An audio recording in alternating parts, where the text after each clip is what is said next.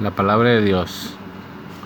Juan capítulo 5, versículo 2 en adelante. Hay en Jerusalén cerca de la puerta de las ovejas un estanque llamado en hebrea Betesda, el cual tiene cinco pórticos. En esto yacía una multitud de enfermos, ciegos, cojos y paralíticos que esperaban el movimiento del agua porque un ángel descendía de tiempo en tiempo al estanque y agitaba el agua. El que primero descendía al estanque después del movimiento del agua quedaba sano de cualquier enfermedad que tuviese. Y había ahí un hombre que hacía 38 años que estaba enfermo. Cuando Jesús lo vio acostado y supo que llevaba ahí mucho tiempo, así le dijo, ¿quieres ser sano? Señor, le respondió el enfermo, no tengo quien me meta en el estanque cuando se agita el agua, y entre tanto que yo voy, otro desciende antes que yo. Jesús le dijo, levántate, toma tu lecho y anda.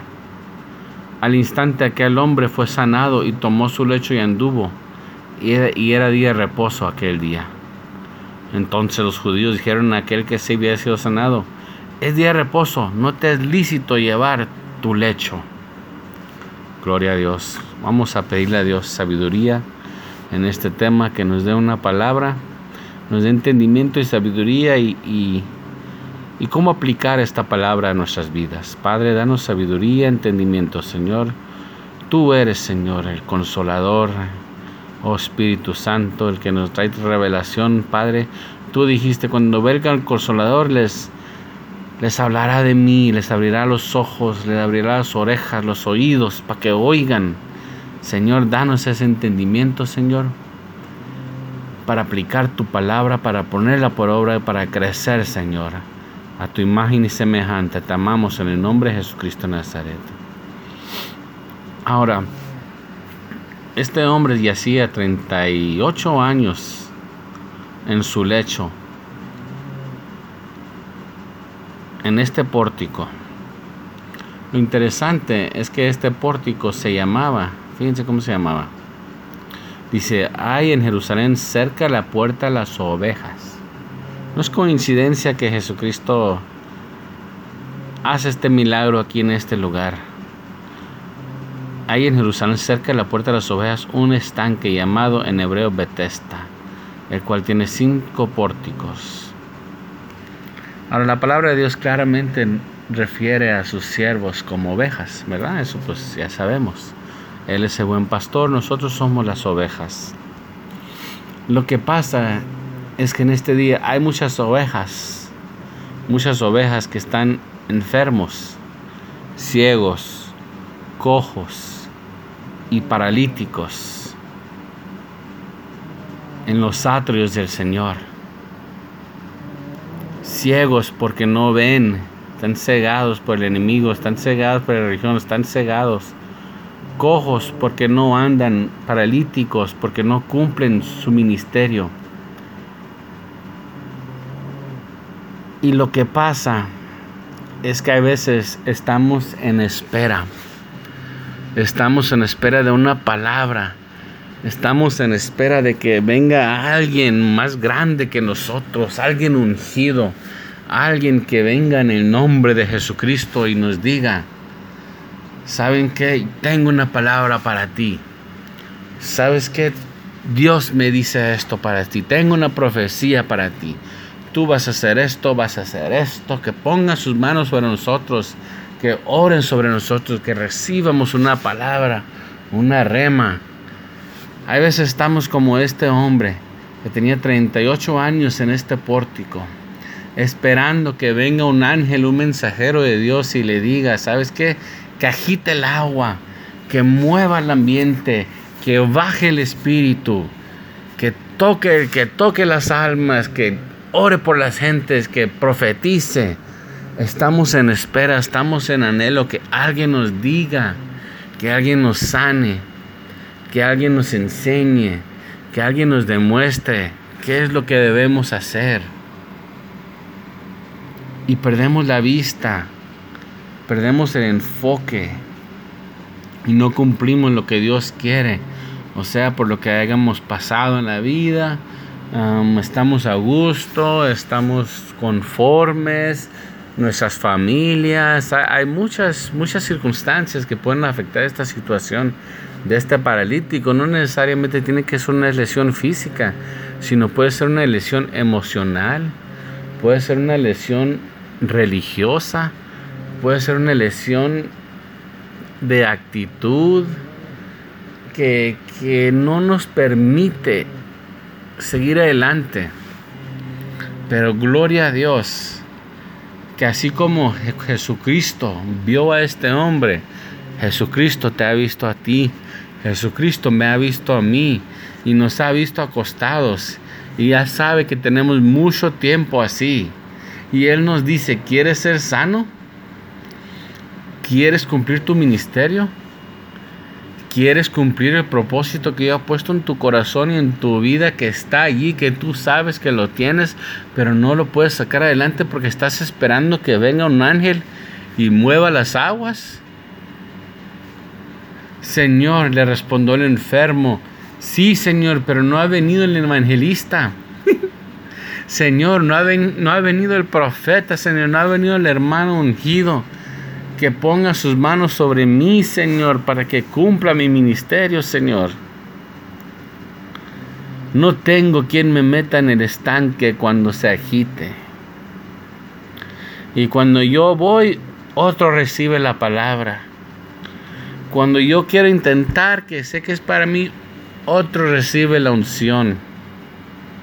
Y no hay nadie que me lleve, no hay nadie. Jesús le dijo, levántate, toma tu lecho y anda. Esas palabras me, me resuenan en la cabeza cuando le dijo a Josué, esfuérzate y sé valiente.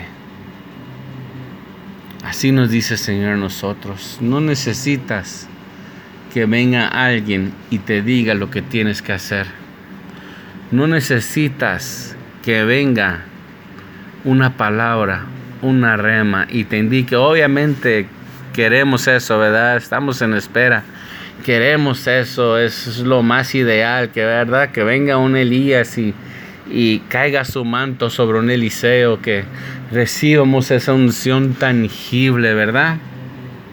Porque a veces buscamos lo tangible, lo emocional, lo que podemos sentir y no lo que ya tenemos por fe sabemos nuestro llamado, sabemos para qué Dios nos ha llamado, pero a veces nos aferramos que la palabra tenga que venir de otra persona.